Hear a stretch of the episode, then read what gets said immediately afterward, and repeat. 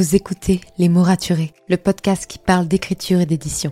Je m'appelle Margot de Seine et je suis autrice de romans imaginaires en young adulte, notamment de la saga de dystopie fantastique Absolue, paru chez Big Bang, numéro 1 des ventes jeunesse à sa sortie. Les mots raturés, c'est le podcast qui donne la parole aux auteurs et aux acteurs du monde de l'édition et qui vous aide à aller des premières idées à la publication de votre roman. C'est aussi une académie en ligne avec des masterclass et des ateliers en live chaque mois. Je vous souhaite à tous et à toutes une très belle écoute. Bienvenue sur Les mots raturés, le podcast qui parle d'écriture et d'entrepreneuriat. Je m'appelle Margot de Seine, étudiante en marketing passionnée par l'écriture depuis l'âge de 10 ans. Dans ce podcast, je vous aide à écrire votre roman en vous partageant mon expérience et celle de formidables auteurs entrepreneurs. Pour recevoir des conseils chaque mardi matin, inscrivez-vous à la newsletter via l'adresse dans les notes de l'épisode. En attendant, prenez votre boisson préférée, mettez-vous à votre aise et bonne écoute. Étudiante en médecine, Célia Samba est l'autrice de La rue qui nous sépare chez Hachette Roman et grande gagnante du concours Nos Futurs en 2020. Pour l'édition 2022, elle a le bonheur d'être la marraine du concours d'écriture pour donner ses conseils aux primo-romanciers. Dans cet épisode de podcast, elle nous raconte son parcours, ce qu'il faut savoir à propos du concours de Hachette et nous parle de son nouveau livre Nos cœurs aidants. Vous pouvez la retrouver sur Instagram, je vous mets tous les liens dans les notes de l'épisode. Bonne écoute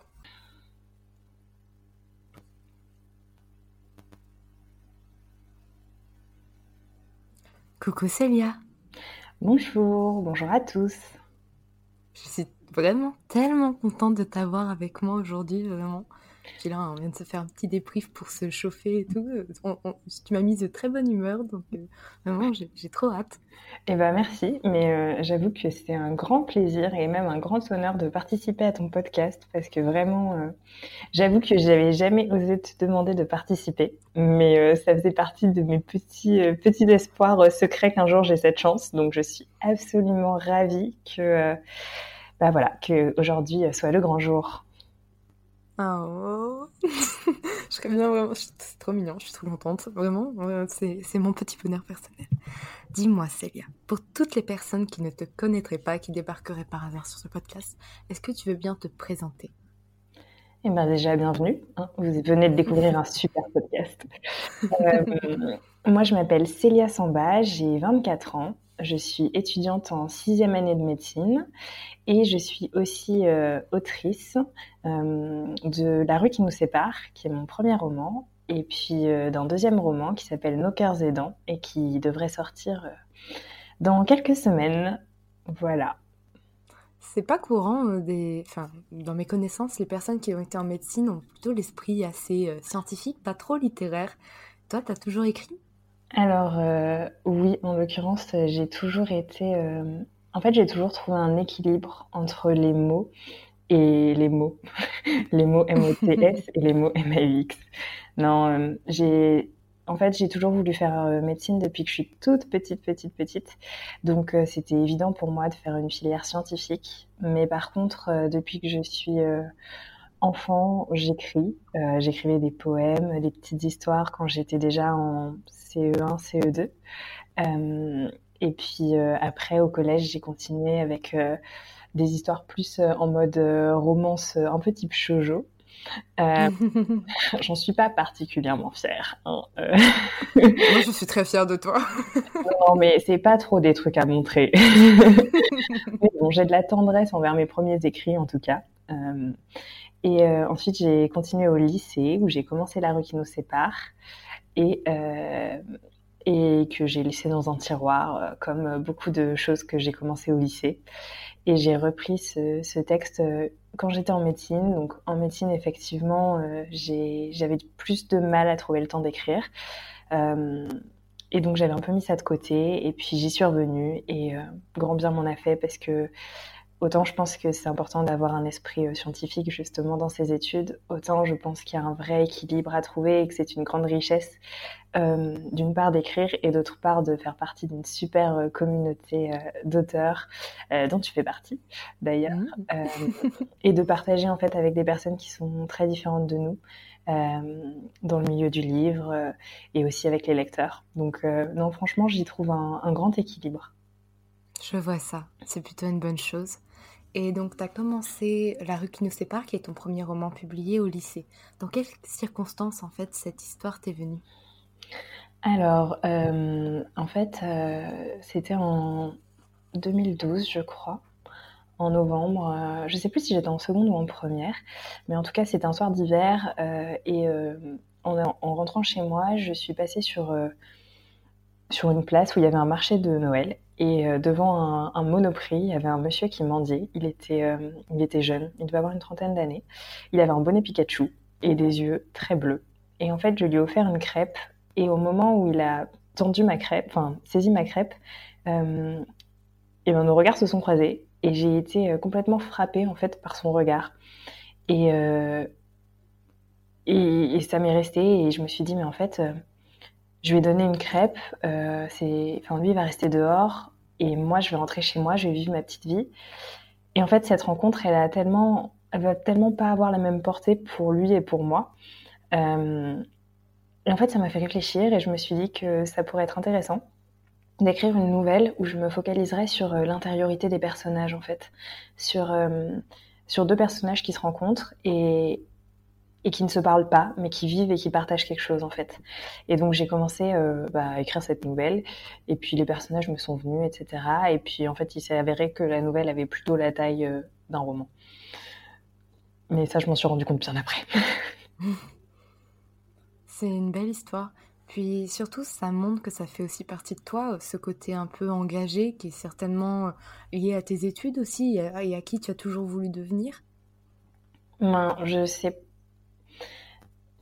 Quand j'ai participé au concours, je ne me serais pas définie en tout cas comme une personne engagée.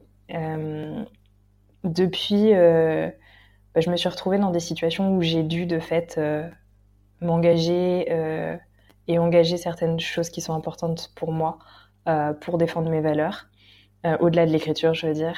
Et donc j'ai un peu changé d'avis sur moi-même, on va dire, plutôt de manière positive d'ailleurs. Mais en tout cas, ce qui est sûr, c'est que j'ai toujours été sensible aux autres, je pense. et j'ai envie de dire que c'est important en médecine, donc heureusement. et même quand j'étais quand j'étais ado. Et donc oui, j'ai, enfin, j'ai toujours, je me suis toujours demandé ce que je pouvais faire pour les personnes euh, dans la rue que je croisais et pour les personnes en souffrance en général. Et c'est encore des questions que je me pose euh, aujourd'hui. Voilà, surtout, euh, surtout dans mon quotidien en tant que, enfin, hospitalier. Et puis bah, même quand je vois toutes les injustices, toutes les inégalités qu'il y a dans notre société, c'est vraiment des choses qui me touchent. Oui, parce que tu es interne aujourd'hui, tu n'as pas encore fini tes études, mais tu es déjà, tu travailles à l'hôpital. Alors je suis externe, donc c'est juste avant euh, la phase où on est tout le temps à l'hôpital, où on est interne. Donc, je suis à mi-temps à l'hôpital. Et donc, effectivement, euh, je fais quand même des gardes, je peux être aux urgences, etc. Donc, je vois quand même des patients. Et, et oui, euh, à l'hôpital public, on se rend bien compte du manque de moyens et, et, de plein de choses, en fait. Mais en même temps, c'est enfin, inspirant pour... Mm. Bah, à la fois comme, en tant que personne, je veux dire, pour se dire bah, comment je peux agir, et en même temps, bah, quand on veut écrire, ça donne plein de situations de vie qui sont super euh, inspirante. J'imagine bien. Et donc toi, tu avais laissé cette nouvelle roman de côté. Tu l'as reprise au fond et à mesure tes études. Tu t'es dit à ce moment-là, attends, je peux pas, je peux pas lâcher cette idée. Il faut que j'en fasse quelque chose? En fait, ce qui s'est passé, c'est que entre ma troisième et ma quatrième année de médecine, je me suis euh, arrêtée pendant un an euh, pour faire un master en biologie. Et pendant cette année, j'ai eu plus de temps en fait. Et je me suis dit que je pourrais euh, en profiter pour reprendre euh, une idée de roman fantasy que j'avais depuis assez longtemps. Et donc j'ai commencé mon plan, j'ai commencé euh, voilà à, m'y remettre en fait. J'avais plein d'idées. Et puis un jour, je me suis posé une question. Je me suis demandé combien de mots ça faisait un roman. Parce qu'en fait, j'écrivais, mais j'avais pas du tout de borne. Et donc je suis allée sur internet et j'ai vu qu'un roman faisait à peu près 50 000, 55 000 mots minimum, à peu près.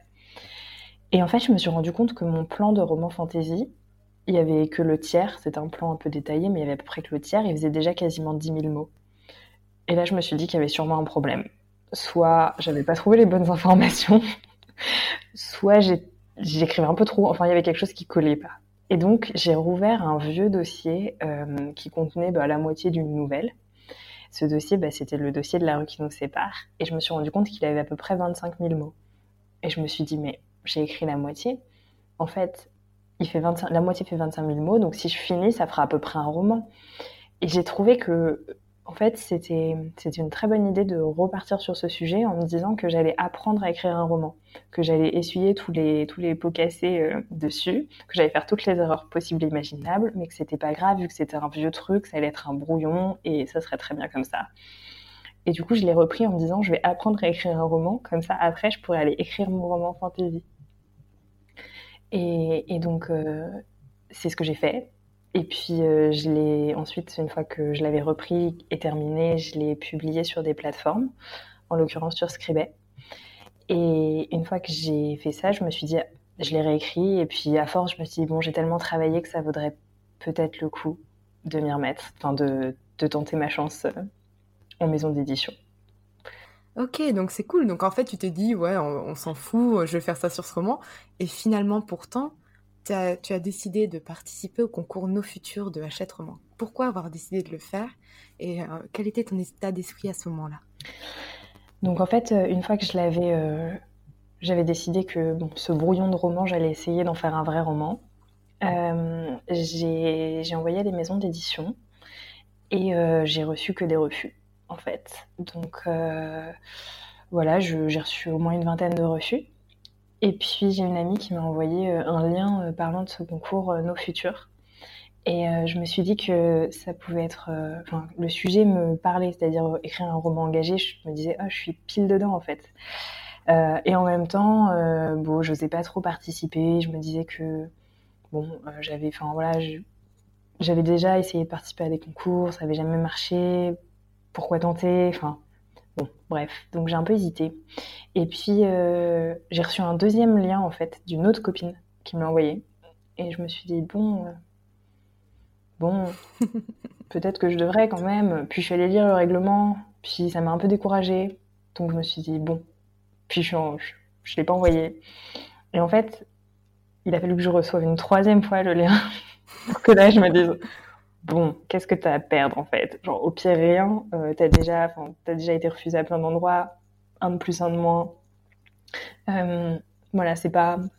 Et donc finalement, je l'ai mis, mais vraiment euh, deux jours avant la fermeture du, du concours.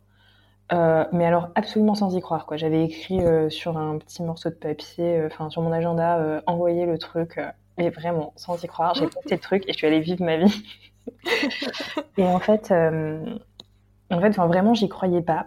Par contre, euh, j'ai toujours cru que, la rue qui nous sépare trouverait un éditeur. C'est en fait quand j'ai terminé toutes mes phases de réécriture vers la fin, j'ai senti que le message que je voulais porter était important et qu'en fait euh, il devait trouver écho au-delà de mon ordinateur.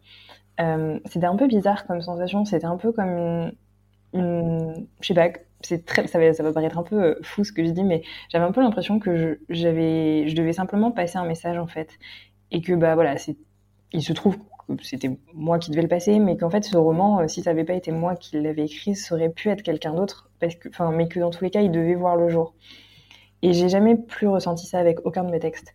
Euh, c'était vraiment celui-là, je, voilà, je sentais qu'il devait avoir une vie au-delà de moi, et ça m'a convaincu que si je m'acharnais, il trouverait preneur. Ça prendrait peut-être 2, 3, 4, 5 ans, plus. Euh, ce serait peut-être dans une petite maison d'édition ou pas. Mais au fond de moi, j'avais un peu cette certitude-là qui était, qui était inexplicable en fait. Et, et ça m'a pas empêché de ne pas du tout croire que c'était possible que je remporte ce concours, hein, parce que une fois que le roman était présélectionné, euh, j'y croyais tellement pas que même ma sœur m'a secoué en me disant mais si t'y crois pas, il y a personne qui va le faire à ta place. Hein, faut que t'y crois, faut que tu t'envoies des bonnes ondes dans l'univers.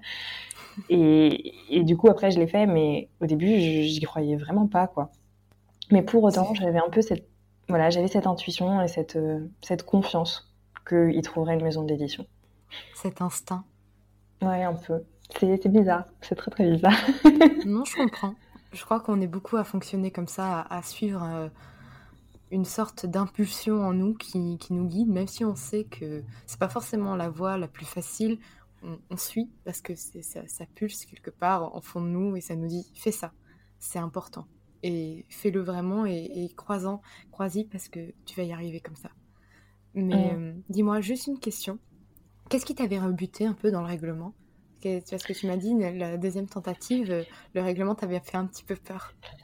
Euh, alors, euh, c'est entre autres la partie sur les votes du, du, les votes du public. Il y a une partie où il faut présenter son roman et avoir plus de, plus de votes que les autres. Et ça, euh, moi à l'époque, j'avais pas du tout de communauté. J'avais pas de, j'avais pas de, comment on dit, de, enfin, même pas de compte Instagram, vraiment rien. Et donc je me disais, mais, enfin, même si j'arrive là, comment, comment des gens vont pouvoir aller euh, découvrir mon roman? Contrairement à Wattpad où on peut assez, enfin, pas, facilement, mais où on peut avoir des très grosses communautés.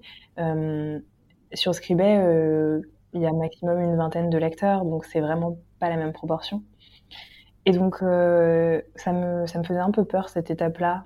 Et puis, euh, voilà, je n'avais pas trop confiance. Et au final, euh, je pense que ça a été une des plus belles, un des plus beaux moments du concours parce que ça a été l'occasion pour moi de parler à mes profs du fait que j'écrivais et, et, de leur dire que c'était sérieux et, même de les, vu que le roman était public, de les inviter à le lire. Et au final, euh, j'en ai parlé aux gens autour de moi. J'ai repris contact avec tous mes contacts Facebook un à un. Et donc, euh, j'en avais 300. J'ai envoyé un message aux 300, littéralement. Euh, ça m'a pris un mois, mais je l'ai fait. J'ai commencé par la A, puis les B, puis les C, puis les D. J'ai tout. Donc, bien sûr, il y en a qui m'ont pas répondu, mais il y en a aussi beaucoup euh, à qui j'avais pas parlé depuis plusieurs années. Et donc, du coup, j'ai pris des nouvelles, j'ai renoué des contacts. Et finalement, c'est pas ceux forcément dont je pensais qu'ils s'intéresseraient au projet, qui s'y sont intéressés. Mais il y a des gens dont je pensais que ça les intéresserait pas du tout, qui au contraire m'ont méga soutenu, qui même ont acheté le livre après. Et puis, euh, et puis ensuite, ça a fait effet boule de neige, c'est-à-dire qu'au-delà de mon premier cercle, il y a des gens d'un deuxième puis d'un troisième cercle qui se sont mis à, s'y intéresser. J'ai même reçu des commentaires euh, par des, amis de mes parents, euh, de gens qui l'avaient lu. Et en fait, j'ai vraiment senti une, vague de bienveillance et d'amour autour de moi. Et et rien que pour ça, ça valait le coup. Franchement, c'était incroyable. Et ouais, voilà. Et en plus, c'était pendant, enfin, cette période-là, c'était pendant le premier confinement. Euh, j'étais toute seule. Euh, voilà, j'avais j'avais quitté le domicile de mes parents parce que vu que j'étais un peu à l'hôpital, je voulais pas les contaminer. Et euh, je me suis retrouvée dans un coin de Paris que je connaissais pas, toute seule, tout le temps. Et, et en fait, à côté de ça, enfin à côté de tous ces événements qu'on vivait tous d'une façon ou d'une autre, bah il y avait cette vague d'amour quoi, et puis cet espoir, et ça c'était incroyable. J'imagine, ça a dû te faire beaucoup de bien. Mais du coup alors le concours, si je me souviens bien, tu postes en ligne, je crois que tu as jusqu'au 15 mars, si je ne dis pas de bêtises, 13 mars. Quelque, chose, comme ça, c'est mi-mars. Ouais, c'est mi-mars. On va, on va pas dire de date pour éviter de faire des bêtises. N'hésitez pas à aller voir directement sur le lien du concours. Je vais pas vous dire une fausse date pour euh, poster en ligne. Je crois c'est soit chapitre par chapitre, soit tout d'un coup. Donc toi, tu avais posté tout d'un coup la veille. C'est ça. Ensuite, tu es lu par un... Enfin, tous les manuscrits sont lus par un gros comité qui présélectionne cinq manuscrits, si je ne me trompe pas. Oui, c'est ça. Et donc toi, tu as fait partie de ces cinq-là. Exactement. Et c'est seulement là que le public peut voter. C'est ça. En fait, à partir du moment... Euh, à partir du moment où, on est présélectionné donc par le comité de lecture d'Achète Roman, euh, donc c'est il y a que ces cinq manuscrits qui restent en ligne et à partir de ce moment-là, euh, on invite euh, le public à lire les textes et, à voter. Voilà. Et ensuite, donc il y en a les trois qui ont le plus de votes sont finalistes et, et c'est l'équipe d'Achète Roman ainsi que les parrains, les marraines et les partenaires qui qui élisent le le vainqueur euh, qui sera publié euh, dans le courant de l'année ou, en début d'année prochaine. D'accord. Et qu'est-ce que ça t'a fait d'être sélectionné parmi les trois finalistes par le public? Euh, Alors, j'ai envie de dire que c'était pas cette étape-là où ça a été le plus incroyable parce qu'au final, euh, je suivais les votes euh, tous les jours, même plusieurs fois par jour. Euh, je m'étais énormément investie. Vraiment, je, pense que je devais m'occuper pendant au moins une à deux heures par jour d'essayer de faire connaître le roman. J'avais même tourné des petites vidéos à l'époque. Vraiment, c'était une grande découverte pour moi, mais je m'étais investie énormément. Et au final, les trois qui ont été euh, présélectionnés se sont assez vite détachés des deux qui avaient moins de votes. Donc, euh, bon, au final, euh, ça a été assez rapide. Enfin, on a su à peu près rapidement qui seraient les, les sélectionnés. c'est plutôt l'étape où j'ai découvert que je faisais partie des cinq pré des cinq présélectionnés, du coup, qui a été absolument incroyable parce que pour le coup, je ne m'y attendais pas. Les résultats avaient été publiés avec un petit peu de retard. Et, et finalement, le, le matin où du report, parce que du coup, ça faisait déjà deux fois au moins que je me connectais. Et euh, moi, je me suis dit, bon, sûrement les résultats vont, vont être tombés là. Est-ce que je les regarde maintenant ou pas? Puis, je me suis levée, je me suis dit, bon, je vais y penser toute la journée. Euh, tu sais, Célia, c'est comme les, c'est comme les sparadraps. Faut tirer d'un coup dessus. Tu pleures un bon coup, ça fait mal, mais au moins après, tu passes à autre chose et, tu vas bosser. Et donc, euh, en fait, c'est ce que j'ai fait. Je me suis dit, bah, je vais vite savoir que je suis pas sélectionnée, puis je vais passer à autre chose. Et en fait, quand j'ai découvert, c'était le dernier sur la page en l'occurrence, donc je vois que le premier, c'est pas moi, le deuxième, c'est pas moi, le troisième, le quatrième, et le cinquième, c'était moi. Et, à ce moment-là, j'y ai pas cru, donc j'ai réactualisé la page, je me suis dit qu'il devait y avoir un problème. et, là, je l'ai revu, j'ai réactualisé la page une troisième fois. Et là, je me suis mise à sauter, mais alors littéralement, comme un cabri, quoi, dans l'appartement. En, criant, mais vraiment, mais, mais, mais j'avais jamais fait ça de ma vie. Mais là, je sautais, mais vraiment, les deux pieds, quoi. Partout. Et, là, donc après, je me suis arrêtée, je me suis dit non, mais j'ai dû faire une erreur, j'ai réactualisé la page. J'avais un doute. C'était pas possible autrement. Et, euh, et ensuite, à ce moment-là, il m'a peut-être fallu quelque chose comme euh, 10 secondes. Enfin, encore plus que 10 secondes, je pense encore une bonne minute. Après, j'ai appelé mon, mon, fiancé et puis euh, je lui ai dit, mais, euh, je lui ai dit, mais j'étais tellement excitée qu'il a cru que je pleurais et que quelqu'un était mort.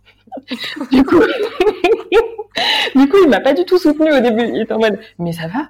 Mais ah, mais t'es contente? Non, mais me fais pas des peurs comme ça. mais mais partage ma joie. Donc voilà. Et puis après, j'ai appelé mes parents tout de suite euh, pour leur en parler. Et enfin voilà. Et donc c'était un peu, enfin, comme personne ne savait que j'écrivais euh, un peu sérieusement. Euh, au début, les gens, ils, enfin voilà, ils ont plus ou moins réagi. Mais ce qui était drôle, c'était un peu la, la réaction que j'avais quand, ils, quand je leur disais le nom de la maison d'édition notamment ma sœur, euh, je lui ai expliqué en long, en large et en travers toutes les étapes du concours, etc. Puis elle me dit oui, bah, je verrai ce que je peux faire. Puis à la fin, elle me fait, mais au fait, c'est quelle maison d'édition? Je lui ai dit, bah, achète. J'avais oublié de le préciser, en fait. Et là, elle s'arrête, elle me dit, mais tu pouvais pas commencer par ça? c'était très drôle. voilà, c'était, c'était, franchement, c'était merveilleux. Et puis après, voilà, j'ai tout de suite commencé mon plan d'action pour contacter euh, toutes les personnes que je connaissais dans ma vie. Et, à ce moment-là, je suis redevenue en mode, euh, en mode vraiment concentrée et, warrior. Ouais. Et puis en fait, euh, très vite, cette phase de d'euphorie est passée parce que parce que je me disais comment je peux faire pour que ça se réalise, comment je peux, en fait, comment je peux me battre pour que ça marche comment je peux faire tout ce qui est en mon pouvoir pour que ça marche. Et du coup, j'avais plus trop de place à l'euphorie. Concentration maintenant. Et donc voilà, toi, tu contactes tous tes contacts Facebook et euh, les, votes se font. Tu fais partie des trois derniers. Et là, ça passe à l'équipe éditoriale. Et il y a un délai de combien de temps entre le moment un mois, en fait, un mois? entre, entre le moment des cinq présélectionnés et, et la fin des votes, il y a un mois. Et entre la fin des votes et l'annonce des résultats finaux, il y a encore un mois. Donc c'est long en fait. Les résultats, ils tombent, le résultat du premier tour en fait des cinq, il tombe le 20 avril ou le 21. Le, les résultats du, enfin des présélectionnés des trois qui sont en finale en fait, c'est le 20 le 20 mai. Et les résultats finaux, ils ont dû tomber quelque chose comme le 20 ou 25 juin, je sais plus. D'accord. Et qu'est-ce qui se passe dans ta tête au moment où Hachette t'annonce comme la grande gagnante? Alors, euh, en fait, c'était un peu, c'était un peu dur. J'ai trouvé cette journée-là parce que on savait que les résultats tomberaient ce jour-là avec les deux autres finalistes.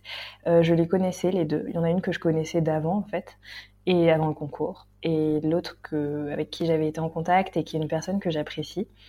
Et, et on savait qu'une seule d'entre nous allait recevoir un mail, que les deux autres ne seraient pas avertis. Et donc on s'était mis d'accord pour que celle qui gagnerait envoie un message aux deux autres pour que voilà ça soit plus ça soit enfin voilà ce soit clair et qu'elles aient pas à l'apprendre via le site le lendemain et du coup euh, bah, on était euh, un peu toutes les trois à la fois sur notre boîte mail et sur Instagram pour voir si on était contacté par l'une des autres. Et, et en même temps, j'espérais que ce soit moi et en même temps, j'avais un peu de peine pour les autres si ça l'était. Donc j'étais un peu ambivalente. Et il s'est passé toute la journée jusqu'à genre 17 ou 18 heures. Et là, je me suis dit, bon, ok, ce sera pas aujourd'hui. Aucune de nous n'a reçu de message. Et en fait, je suis allée, euh, je suis allée dans une, dans une, je n'ai plus le mot, crêperie avec mon fiancé. Et juste au moment de commander, euh, je me suis dit, bon, je vais, il est 19h, je vérifie une dernière fois, sait-on jamais que. Voilà. Et en fait, j'ai ouvert ma boîte mail et j'ai vu Achète roman. Et à ce moment-là, je me suis dit, bon, ne t'emballe pas, clique d'abord sur le mail. Et j'ai même pas lu tout le mail, en fait. Je l'ai survolé. Littéralement, je l'ai survolé. Et ça a été une, explosion de joie. Je ne saurais même pas le décrire. C'était, je pense, littéralement le plus beau jour de ma vie. Euh, même, euh, oui, même, même plus beau que le jour où j'ai su que j'étais admise en médecine. Enfin, plus beau que plein d'autres très beaux jours. C'était incroyable. Et, et euh, à ce moment-là, je suis passée de l'autre côté de la table et sur la banquette où il y avait mon amoureux et je lui ai fait un énorme câlin. Mais vraiment. et donc là, il a deviné à peu près. Et j'avais un sourire, mais qui ne, qui ne passait pas, quoi. Et à ce moment-là, j'ai relu le mail parce que je me suis dit qu'il y avait peut-être des infos importantes quand même que je m'avais Et puis j'ai appelé ma sœur, c'est la première personne que j'ai appelée et j'ai juste, elle m'a dit allô, je lui ai dit oui, c'est tout, juste oui, et elle a deviné. Au son de ma voix, elle a deviné et elle s'est mise à crier de joie dans sa maison, elle était avec une de ses amies et ça me fait encore plus plaisir, c'était trop trop beau. Voilà. Et euh, oui, la, la réaction de mes proches, ça a été aussi quelque chose de, de beau. Et je pense que c'était d'autant plus beau qu'ils m'avaient accompagnée en fait. Parce mmh. que eux-mêmes, euh, mes parents, mes oncles, mes tantes, mes frères, mes sœurs, ils avaient parlé à leurs collègues de boulot, ils avaient parlé à plein plein de gens en fait. Et, et de ce, enfin, de ce fait, c'était aussi le fruit de leurs efforts à eux. Et donc, euh, bah, de le voir réaliser, ils étaient complètement associés à ma joie, quoi. Et, et ça, c'était, enfin, c'était magique. Vraiment, c'était magique. Il m'a fallu au moins deux mois, je crois, pour redescendre après. J'imagine que pendant deux mois, de croiser dans la rue, tu étais sur ton petit nuage. Ah, mais oui, en plus, c'était l'été. Euh, mon fiancé venait de déménager pour me rejoindre et emménager avec moi. Donc, on était enfin dans la même ville après plus de sept ans. Enfin, voilà. C'était. J'étais heureuse, littéralement heureuse. J'imagine bien, vraiment. Et donc, qu'est-ce qui se passe? Tu viens d'être annoncée gagnante. Qu'est-ce qui t'arrive là tout de suite dans ta vie? Et euh, comment se passe euh, tout le travail avec Hachette? Et combien de temps tu mets avant d'être publié Parce que comme c'est un concours, j'imagine que des choses sont parfois plus rapides que dans un envoi de manuscrit normal. Donc euh, raconte-nous un petit peu. Alors initialement, je devais être publiée pour novembre pour le salon du livre, enfin pour être présente au salon du livre. Mais il se trouve qu'en fait, euh, avec le Covid, il n'y a pas eu de salon du livre. Et du coup, c'était un peu juste, donc ils ont proposé une sortie pour janvier. Ce qui m'allait très bien. Euh, j'ai signé le contrat relativement rapidement après. Euh, pour moi, ça a aussi été une période où j'ai dû, euh, comment dire ça, j'ai dû m'informer sur justement les, les contrats, tout ce que, voilà, qu'est-ce que veulent dire les termes, etc., les pourcentages des droits, tout ça, tout ça. Et, et puis après, bah, aussi découvrir ce qui était le processus éditorial. Après, c'est aussi une période où j'ai eu un gros syndrome de l'imposteur.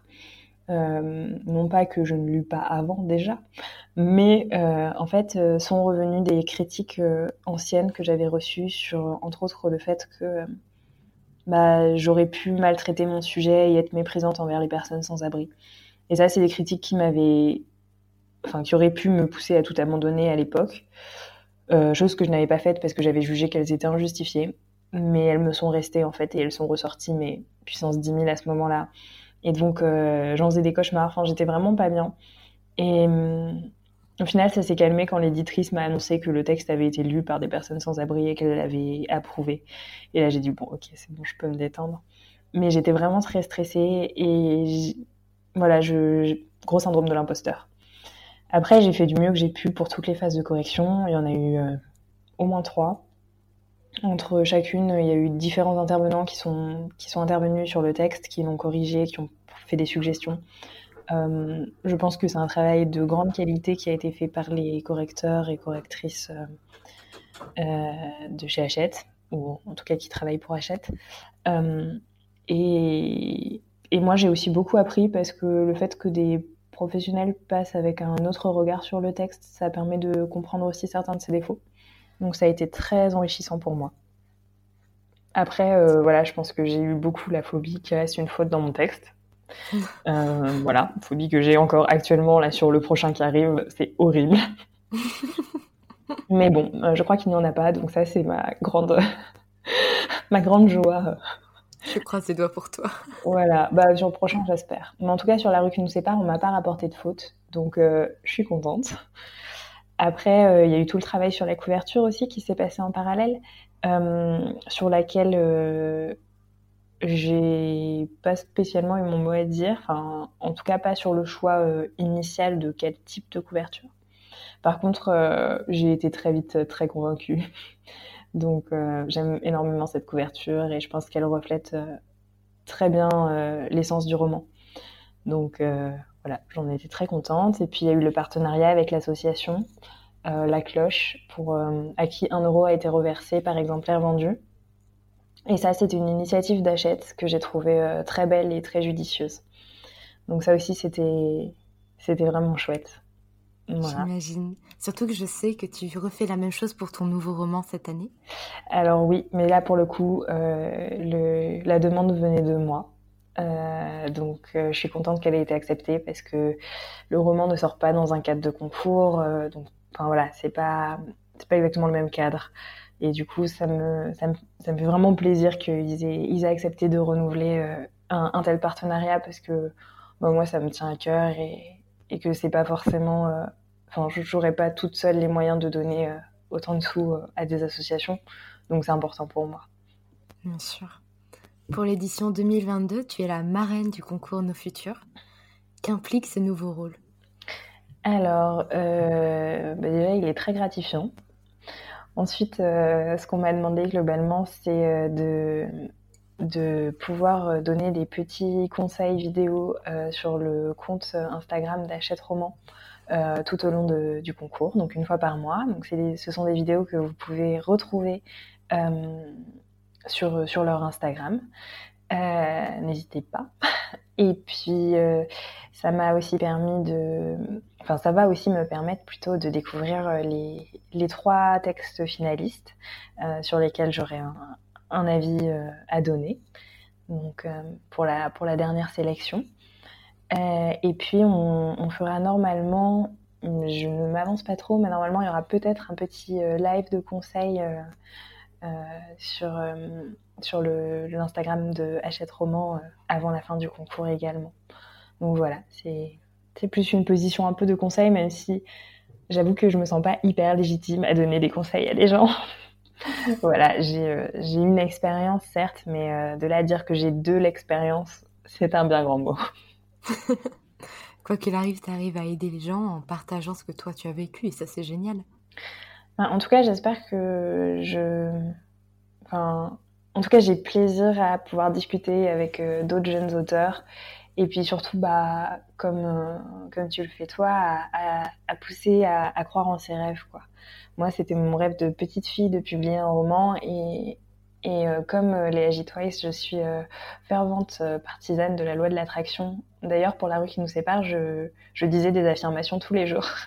ça fait peut-être un peu bizarre dit comme ça, mais non, vraiment, je, me répétais, je répétais tous les jours la rue qui nous sépare trouvera une bonne, une bonne maison d'édition qui assurera une bonne promotion. et il, ce roman trouvera son public, il touchera les gens, il apportera de la joie. Et, et je pourrai rencontrer des lecteurs et, et ça apportera voilà, ça apportera des beaux fruits autour et ça apportera du positif à moi, mais aussi et surtout à d'autres gens. Et, je vais répéter ça tous les jours. Et donc, je trouve pas ça bizarre. Je trouve ça très mignon. Moi, tu sais, je fais des tapisseries avec mes lettres de refus. Ça, c'est bizarre. tu seras pas la première, j'en connais d'autres. Il paraît, oui, mais je, crois que c'est un mouvement très à la mode. Et en plus, je peux vous dire, ça fait vraiment une très belle déco. Non, je trouve ça bien de. Puis quand on souffre un peu de syndrome de l'imposteur, ça aide aussi à à se persuader de croire en soi, parce que bon, on est, on est ses plus grands extracteurs, hein. quoi qu'il arrive, si on n'arrive pas à faire quelque chose, 80%, 10% des cas, c'est parce qu'on ne s'autorise pas à le faire. C'est exactement ça, c'est l'idée que ce qu'on ce, ce qu'on permet bah voilà, ici sur Terre, euh, dans nos pensées, en pensant, etc., ça peut se réaliser parce qu'on le permet aussi. Alors que si on bloque tout dans notre tête, euh, déjà, euh, en n'y croyant pas, ça va pas marcher, quoi. Donc voilà, j'essaie d'appliquer ça au quotidien, même si c'est pas toujours évident. J'imagine.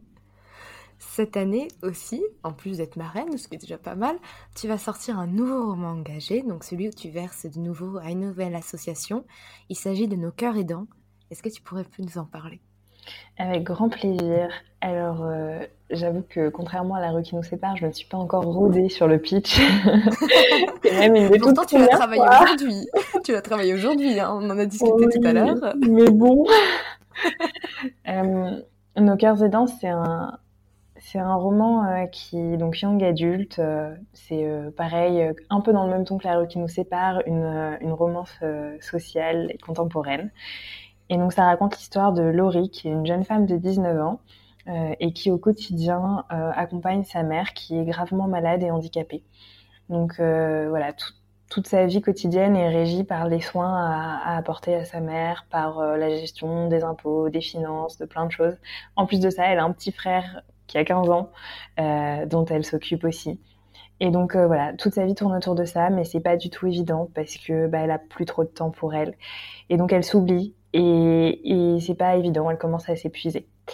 Et donc euh, dans cet équilibre précaire, elle va, alors que son équilibre est un peu précaire, elle va rencontrer Xander, qui est un jeune auxiliaire de vie, donc c'est un soignant, qui va venir aider sa mère la mère de Laurie, pas la mère de Xander, et, euh, qui va se rendre compte que euh, l'équilibre familial est très précaire et que euh, Laurie s'épuise et qu'elle a besoin de recommencer à vivre pour elle également. Et donc, bah, le roman raconte globalement tout le cheminement de Laurie pour, pour arriver à comprendre que pour prendre soin des autres, il faut aussi prendre soin de soi. Et, et bien entendu, il y a une histoire d'amour. Et euh, comme le sujet était un peu déprimant, j'ai rajouté pas mal d'autres trucs. Je crois que le truc est vraiment le bon mot, à savoir qu'il y a toute une intrigue autour du père qui est absent. Et, donc le, petit frère Elliot va décider de coûte que coûte retrouver son père et le confronter parce que c'est pas normal qu'il soit pas là pour les aider auprès de leur mère. Euh, il y a également... Euh, un papy qui a des super pouvoirs et euh, la mafia et euh, deux, trois autres trucs, je sais. eh bien, écoute, pour une première fois où tu fais un pitch, je trouve que tu te débrouilles très très bien. bah, merci. Donc, euh, c'est vrai qu'aujourd'hui, es, en ce moment, tu es vraiment dans la correction de ce roman qui va paraître euh, bientôt. Je... Le 6 avril le 6 avril. J'allais dire le 7, comme quoi j'étais pas loin, mais c'était pas la bonne date. Ne vous référez pas à moi en termes de date, s'il vous plaît. Et, donc là, en ce moment, c'est tout ce qui est voilà, correction, mais aussi préparation de, de bah, tout ce qui va être envoi presse, des quatrièmes de couverture que tu as écrit aujourd'hui. Est-ce que tu peux nous parler un peu de tout ce boulot que, tu es en plein dedans en ce moment? Donc, euh? Ouais, c'est un peu tous les à côté de la vie euh, de la vie d'auteur, je pense. Euh, et je pense que c'est encore plus vrai quand on est en auto-édition. Euh, donc, euh, admiration et respect à tous les auto-édités, vraiment, euh, de tout mon cœur. parce que c'est vrai que, bon, là, par exemple, j'ai fait des propositions de quatrième de couverture, mais la maison d'édition en fait aussi, et c'est vraiment un travail qui est fait ensemble, main dans la main. pour ça, j'ai beaucoup de chance. Je suis dans une maison d'édition où, où la vie de l'auteur est vraiment pris en compte, où on ne valide pas une étape si euh, l'auteur n'est pas d'accord, que ce soit la couverture, le titre. Euh, c'est pas le cas de toutes les maisons d'édition malheureusement, mais vraiment j'ai beaucoup de chance. Euh, donc en l'occurrence, me, là en ce moment, je m'occupe de déjà un de la correction des épreuves, donc euh, c'est une des nombreuses phases de correction. Et puis, euh, je m'occupe des annexes, donc euh, rédiger une dédicace en début d'ouvrage, euh, peut-être des trigger warnings si c'est ce qu'on si c'est ce qu'on souhaite et que la maison d'édition est d'accord, des annexes avec notamment une note d'intention. pour un peu expliquer voilà dans quel but et comment j'ai écrit cette, ce, roman. et également bah, les remerciements, la meilleure partie du roman, hein. c'est tous. remercier, tout, remercier tous les contributeurs. Donc voilà, c'est un peu, c'est un peu tout le travail que je fais en ce moment, en plus de gérer un peu la communication.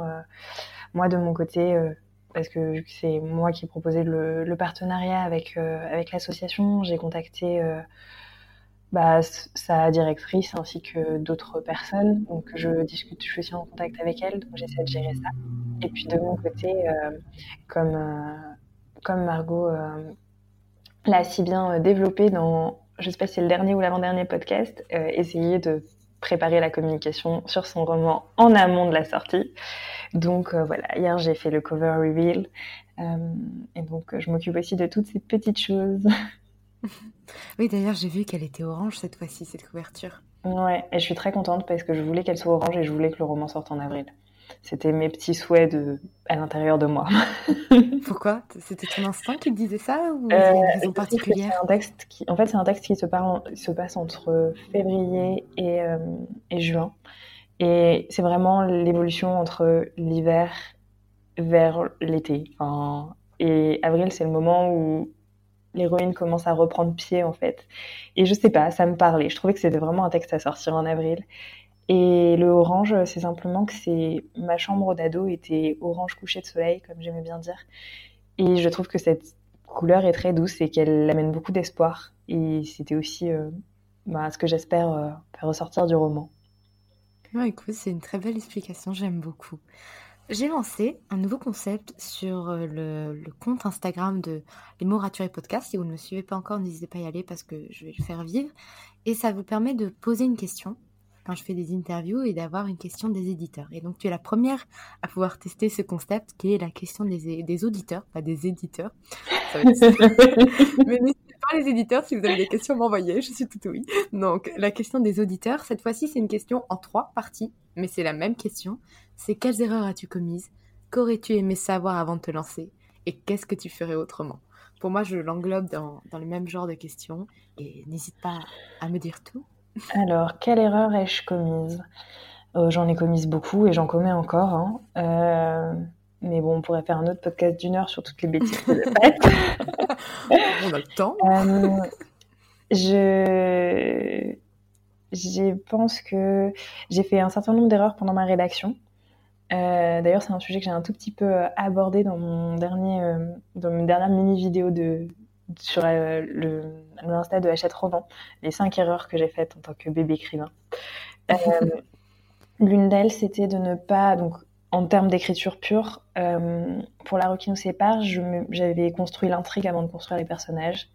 Alors que c'est les, en théorie, c'est les personnages qui, par leur choix, vont aussi construire l'intrigue.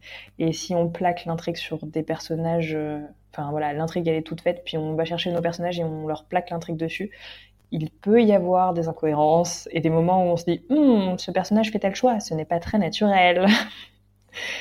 Voilà, donc euh, typiquement, euh, j'ai fait cette erreur-là avec euh, mes personnages sur la rue qui nous sépare et j'ai dû beaucoup, enfin, en faire beaucoup de rafistolage, quoi. Donc ça m'a pris beaucoup de temps et je pense que c'est une erreur à s'épargner. La deuxième partie, c'est qu'aurais-tu aimé savoir avant de te lancer? D'accord. Alors, qu'est-ce que j'aurais aimé savoir avant de me lancer Que la réécriture était si difficile? Je suis désolée qu'on annonce ça aux gens. Ah ouais, non, c'est. Enfin voilà, que globalement, c'est. Euh, je sais plus qui dit ça, mais euh, il y a quelqu'un de... qui parle très bien, qui a dit Il fut un temps fort lointain. Euh, et 100 fois sur le métier, l'ouvrage tu remettras, quelque chose comme ça. Ben, c'est vrai. c'est vraiment ce, le fait de. Il faut accepter en fait que un premier jet n'est pas parfait, un deuxième jet l'est rarement, un troisième un peu plus souvent, mais en général de toute façon, ce sera jamais parfait. Et que des fois bah, il faut reprendre encore et encore. Et des fois c'est simplement des petits détails sur lesquels on repasse plusieurs fois. Et puis des fois bah c'est un an de travail qu'on je vais pas dire qu'on le rase mais on repart à zéro quoi. Vraiment du premier mot. Oui un petit peu. Margot me fait signe que si si on le rase. Ok si si on le rase Et ça, c'est pas évident à accepter. Et ça m'est arrivé pour un roman que j'ai écrit entre euh, La rue qui nous sépare et Nos cœurs aidants, où j'ai fait toutes les phases. J'ai fait le, plan, le premier jet, euh, tout ce qui est en amont, la première phase de réécriture, la phase de bêta lecture, les retours des bêta lecteurs, la soumission en maison d'édition. Et au moment où j'ai eu le contrat entre les mains, je me suis dit, hm, en fait, non, je peux pas publier ce roman. Il n'est pas assez bon. Et, en fait, euh, bah, avec euh, un an de recul, c'était la meilleure décision que je pouvais prendre et je suis très, non seulement contente de l'avoir faite, mais en plus fière d'avoir été capable de, de refuser un contrat auquel je tenais parce que le roman n'était un pas assez bon, deux risquer de véhiculer des messages que je ne voulais pas porter. Euh, je pense que c'était une vraie, dans le contexte, une décision responsable, donc je suis contente d'avoir pu la prendre et su l'apprendre. Par contre, euh, ça fait mal, quoi. Je veux dire, euh, de devoir repartir à zéro après un an de travail et toutes ces étapes. Euh, Donc voilà, ça, j'avoue que c'est quelque chose, on a un peu l'impression qu'une fois que le premier jet est fini, c'est bon. Ben non. Voilà. non. Désolée de, de dire ça, mais je, je suis tellement d'accord. Je suis en plein dans le premier jet, dans mon esprit, c'est en mode bon c'est brouillon. Et en plus, ça libère d'un poids de savoir que le premier jet, ça ne veut pas dire que c'est fini et que justement on aura toutes ces écritures après. Parce qu'on peut faire n'importe quoi légalement dans son premier jet. Vous pouvez l'écrire euh, de façon pas du tout chronologique, en laissant des blancs, en, en, sautant des parties, en, écrivant une partie au présent, au passé, pour, parce que ça vous facilite. Vous pouvez faire tout ce que vous voulez parce que de toute façon, vous allez repasser 5-6 fois après. Donc c'est pas bien grave.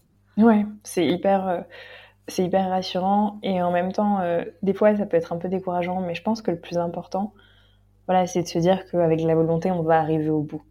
Et qu'en plus, bah, quand bien même le livre finirait à la poubelle, on aura appris. Et ça, ça se perd jamais. Exactement.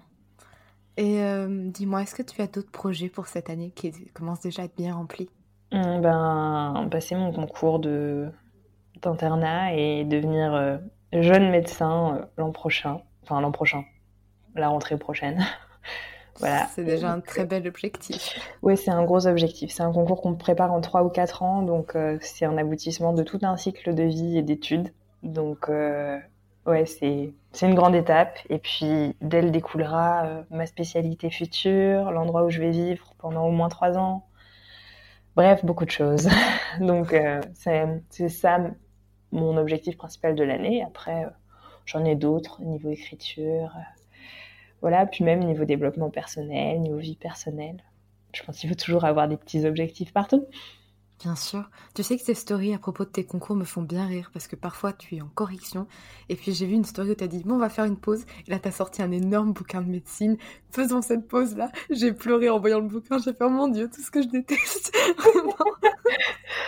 Oui, mais bon, c'était une vidéo comique. En vrai, je suis allée me balader parce que je savais très bien que je ne pouvais pas euh, surcharger mon cerveau, qu'il allait exploser. Je pense que ça, m'a rassurée. Prendre des pauses. Laissez-vous respirer, laissez votre cerveau respirer. C'est une bonne idée. Parce que moi, rien que lire le titre de ton livre, mon cerveau, il a fait reset. ouais, mais en plus, j'avais pas choisi le meilleur. C'était de l'urologie pour ceux que ça intéresse. Oui. non, mais moi, vous m'avez perdu, c'est bon. Je te laisse le podcast et toutes les personnes qui écoutent. Au revoir, d'accord? Vous allez bien être traite avec Célia. Tu peux leur expliquer ce qu'est l'urologie je, vais aller me faire un café. Non, je pense que ça n'intéresse pas grand monde. Je pense qu'il vaut mieux que parler d'écriture. d'accord. Dis-moi, si tu devais donner trois conseils à un jeune auteur qui souhaiterait participer à un concours littéraire, que ce soit nos futurs ou un autre concours littéraire, parce qu'il y en a d'autres, qu'est-ce que ça serait? Bah Déjà de tenter sa chance, parce qu'il a rien à perdre. Voilà. c'est la première, je pense que c'est tiré de mon expérience. En fait, le fait de me dire que j'avais rien à perdre m'a poussé à participer. Et voilà, j'avais tout à gagner en fait. Euh, le deuxième conseil, ce serait de, euh, de persévérer et de ne pas se décourager. C'est-à-dire que bah, la route pour écrire un, roman euh, qui tient la route, justement, Et il y a beaucoup d'étapes, il y a beaucoup de moments de découragement, il y a aussi des critiques, forcément, qu'elles soient avant, après la publication. Euh, et en fait, bah, il, faut, il faut persévérer, quoi. Il faut se dire que on arrivera à surmonter les difficultés. Moi, c'est quelque chose qui a été assez difficile pour moi. Enfin, au début, c'est que à chaque fois que mes bêta lecteurs soulevaient un, problème, un manque de cohérence, je me disais oh là là, je vais jamais arriver à résoudre ce problème. Et en fait, euh, bah, ça prend le temps que ça prend, mais on trouve toujours une solution. Il faut faire confiance à notre imagination, à notre capacité à créer, à inventer, à modifier. Et en général, c'est toujours mieux après en plus. Donc euh, voilà, de, de, ne pas se décourager, même si des fois la montagne semble un peu euh, haute. Euh, avec du temps et, des efforts, on, y arrive. Mon troisième conseil, hum, bah, ce serait de croire en vous. Voilà, tout simplement. Je pense que, je pense que l'esprit est une force extrêmement puissante. Et, et que voilà, croire en vous, euh, parler de votre publication au futur et pas au conditionnel. Euh, enfin voilà, et, et, puis faites, enfin j'ai envie de dire que les gens autour de vous aussi qui vous entourent euh, soient positifs. Et comme ça, si vous êtes entouré de potes qui vous disent ouais, bon, t'as vu les stats, tu arriveras jamais à être publié à chaque fois que vous parlez de votre roman, bon, voilà, euh, je pense qu'il faut être, euh, il faut être positif dans sa façon de penser, dans sa façon de, parler de, vos projets et, croire en vous et vous entourer de personnes qui croient en vous parce qu'il y a toujours des moments où on doute un peu, mais si les gens autour de vous sont là pour y croire quand, ça, quand vous flanchez un peu et vous reboostez, bah là, franchement, c'est top et vous avez tout gagné. Voilà, je pense que c'est mes trois conseils. Et ce sont de trois très bons conseils. Merci énormément Célia pour être venue ici. Vraiment, euh, j'étais ravie de te recevoir aujourd'hui parce que déjà le sujet, je trouve qu'il était super intéressant, mais en plus toi, j'étais trop contente de t'avoir vraiment. Donc, euh, tu n'imagines pas comment c'était un bonheur pour moi de t'inviter sur le podcast. Bah, ça m'a fait super plaisir en tout cas. Et puis, bah, n'hésitez pas à vous abonner et à suivre Margot partout. Et puis, euh, et puis, si ça vous intéresse en tout cas, que vous avez des questions, que ce soit sur le concours Nos Futurs ou sur quoi que ce soit, euh, n'hésitez pas à venir papoter aussi sur mon Instagram. Euh, je réponds euh, pas toujours tout de suite, mais toujours avec grand plaisir. Faites attention à vous, elle paraît gentille, mais elle va vous parler d'urologie. Donc... non, c'est pas vrai En plus, c'est pas ma tasse de thé, franchement. Moi, j'avoue que je, je, veux faire de la médecine générale comme spécialité parce que j'ai envie de parler avec les gens et qu'ils me racontent leur vie et, et tout. Et bref, voilà, vous pouvez venir parler avec moi, je ne vous parlerai pas d'urologie. bon alors, tant mieux alors. Encore merci. Bah, merci beaucoup pour ton invitation, c'était un grand plaisir et puis prenez tous soin de vous. Salut Merci pour votre écoute. Si vous avez apprécié cet épisode, n'hésitez pas à laisser une note et un commentaire sur Apple Podcast, à me le faire savoir sur Instagram ou à le partager autour de vous. Vous pouvez me retrouver sur Instagram, at Margot de pour du contenu tous les jours autour de l'écriture. En attendant, écrivez bien, prenez soin de vous, et à la semaine prochaine pour un nouvel épisode. C'était Margot, et je vous souhaite une bonne journée.